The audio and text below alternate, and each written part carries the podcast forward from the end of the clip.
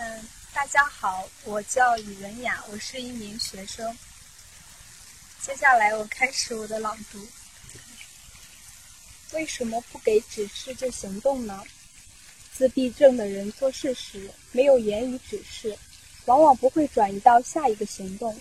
比如，有谁说过喝果汁，但没说请喝的话就一直不喝；说过晾衣服。但没说开始吧的话，就不会去晾衣服。理由我也说不清楚。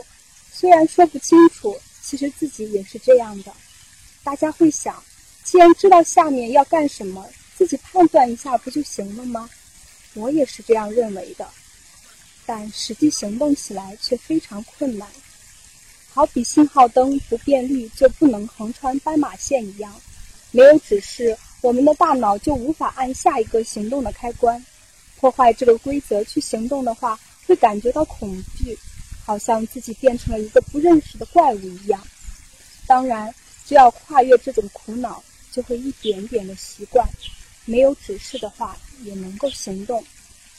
但跨越单靠自己是做不到的，就像大家所看到的一样，我们每次都会大吵大闹、哭喊。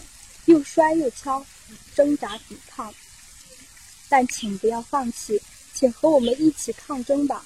因为这时最无可奈何的是我们自己，我们才是最想要早点摆脱这个枷锁的人。